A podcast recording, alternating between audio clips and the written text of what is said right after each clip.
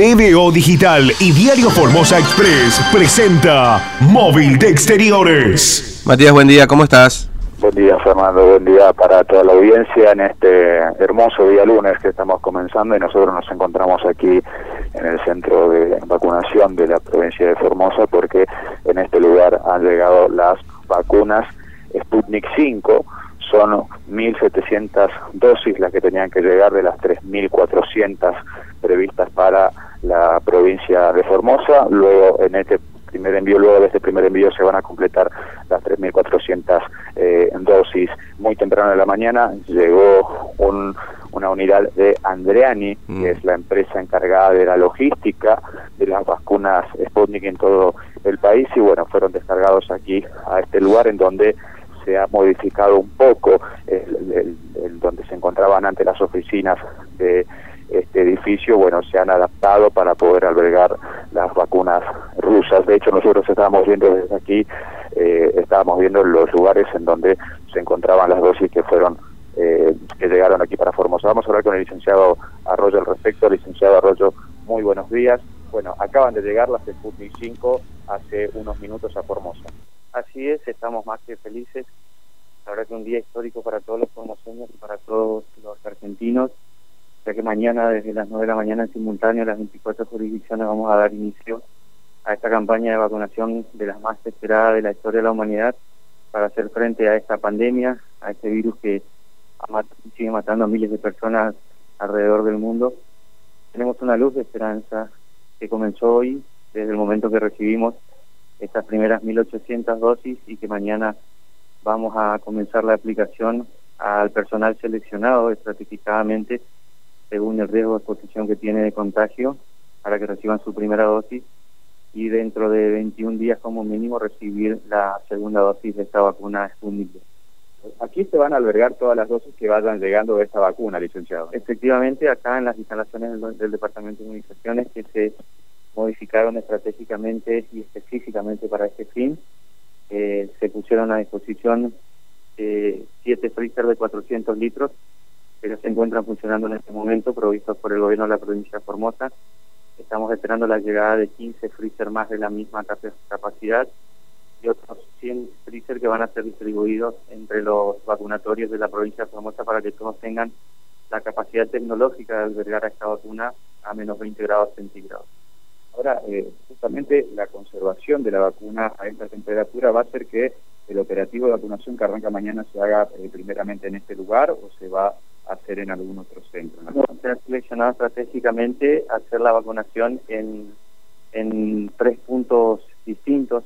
Uno de ellos y el primero va a ser vacunar a la totalidad de la población que trabaja dentro del Hospital Interdistrital Evita.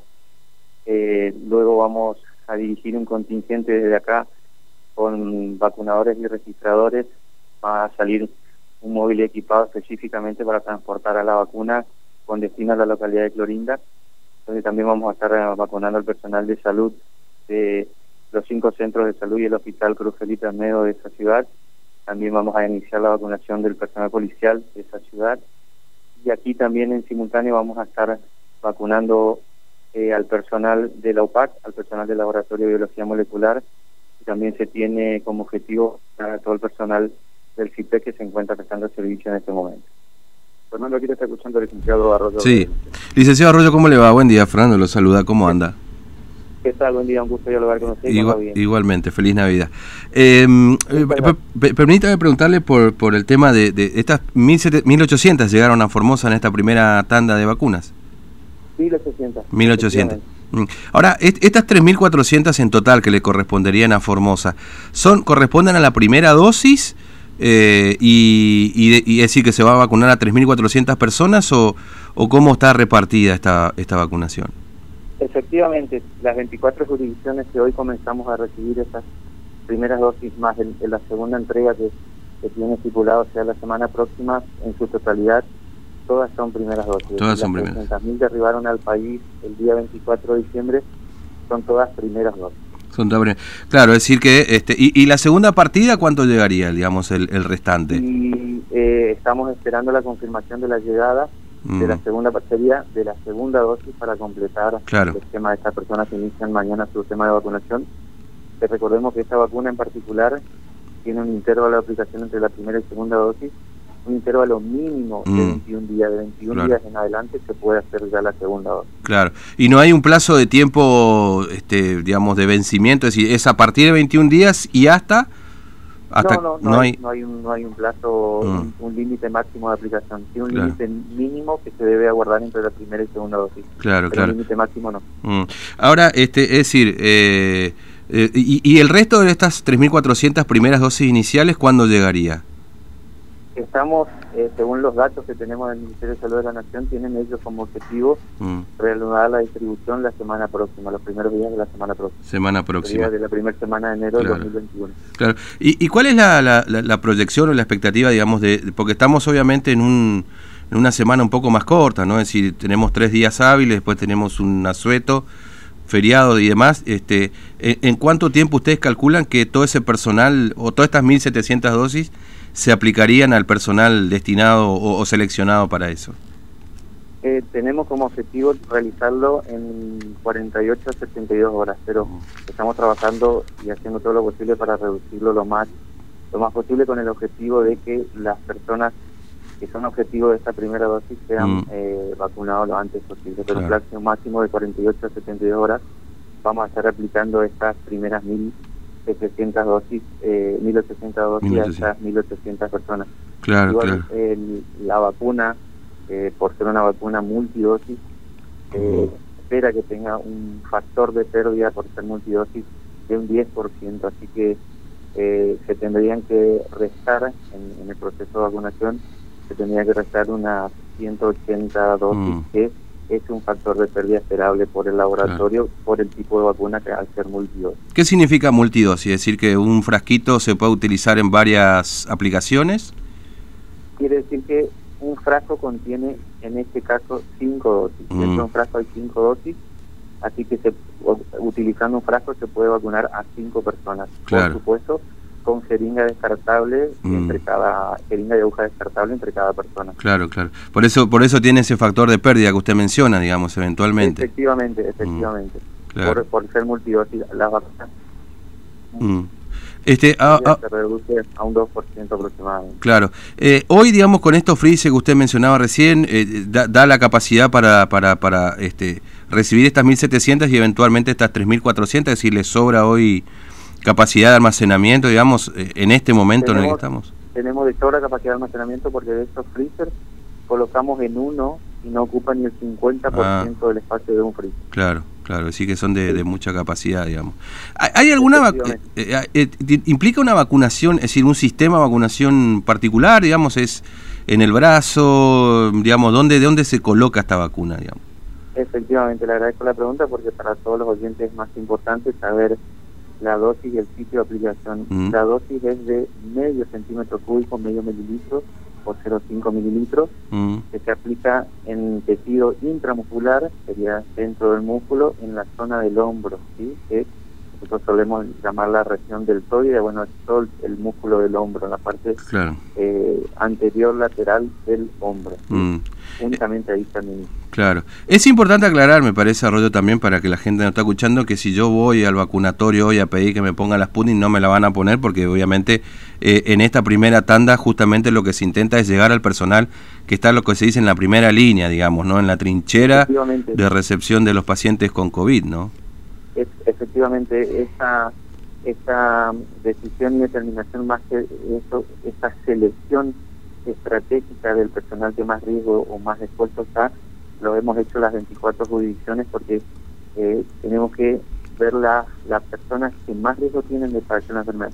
Mm. Para darle un claro ejemplo, ninguno de nosotros, los que integramos acá el equipo del Departamento de Comunicaciones, vamos a recibir en esta primera instancia porque evidentemente no somos los que estamos en mayor riesgo o de, exposición y contagio. Mm.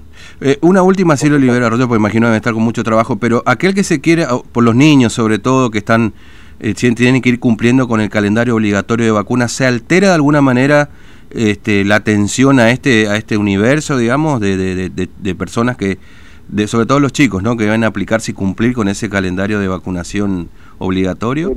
En, absoluto, se sigue y se va a continuar garantizando la aplicación de las vacunas de calendario que no son menos importantes que estas vacunas porque nuestros niños, nuestras embarazadas, nuestros adultos mayores, los, los eh, huéspedes susceptibles, inmunocomprometidos, tienen que adquirir su, dosis de vacunas para estar protegidos. ¿sí? Esta vacuna tiene otra mm. población, de hecho esta vacuna no va a ser aplicada en, personas menores de 18 años, así que el calendario nacional de vacunación se va a seguir garantizando a lo largo y ancho de la provincia. Mm, entiendo. Eh, Arroyo, le agradezco mucho su tiempo, ha sido muy amable, gracias por atendernos. No, por favor, gracias a ustedes y hasta el próximo encuentro. Hasta luego. Muchas gracias aquí al licenciado Julio Arroyo del Departamento de Inmunizaciones de la provincia de Formosa, bien Fernando, trabajando ya en lo que es, eh, va a ser el operativo a partir de mañana de vacunación, aplicación de la vacuna Sputnik 5, que ya se encuentra aquí en Formosa. Se ha adaptado el edificio aquí, en donde antes había oficinas, hoy hay freezer, Fernando, que están albergando las 1.700, 1.800 dosis de esta vacuna, que ha llegado muy temprano eh, aquí a, Formosa, ya se ha eh, guardado en los equipos de refrigeración y mañana a las 9 de la mañana comienza la vacunación. Esto va a ser en simultáneo en todo el país, es lo que pretende el Ministerio de Salud eh, de la Nación y bueno, aquí los detalles que estaba dando ya el licenciado Arroyo. Esto no va a entorpecer porque hay gente que se acerca aquí a vacunarse, mm. esto no va a entorpecer en el funcionamiento y bueno, ahí estaba diciendo cuáles van a ser los sitios también de vacunación, de aplicación en realidad de estas eh, vacunas de Sputnik 5, ¿no? Eh, vamos a, aquí después nos van a hacer pasar a, a, ver cómo son eh, las dosis, bueno, lo pudimos observar un poco desde la puerta, pero como lo decía... Mira, me parece, ¿sabes qué, María? Me parece muy, muy bueno esto, de dar toda la información... de permitir que uno pueda, que, que, los medios en general, digamos, no, no particularmente nosotros, pero los medios en general, podamos ver todo este proceso, porque obviamente está la desconfianza, ¿no? Es lógico decir, eh, eh, vos fijate que hay toda, no solamente acá ocurre, ¿no? En Argentina, sino en el resto del mundo también.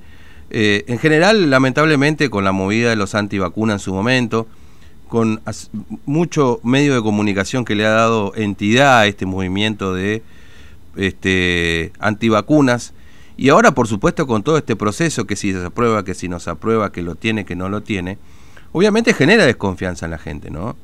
Eh, hay mucha gente que dice, no, voy a esperar, que prefiero hacerlo, esto, que lo otro. Entonces me parece que la, la, mayor transparencia en todo el manejo del tema vacunas, en este caso particularmente, que como bien lo decía Arroyo, es una vacunación mundial, más allá de la vacuna de este laboratorio, del otro, de, o la china o la rusa, la cual sea, este, eh, es un hecho histórico mundial. Imagínate vos que en el mundo se está empezando con este proceso de vacunación y, lógicamente a mayor transparencia, mayor confiabilidad en este tipo de, aplicaciones, ¿no?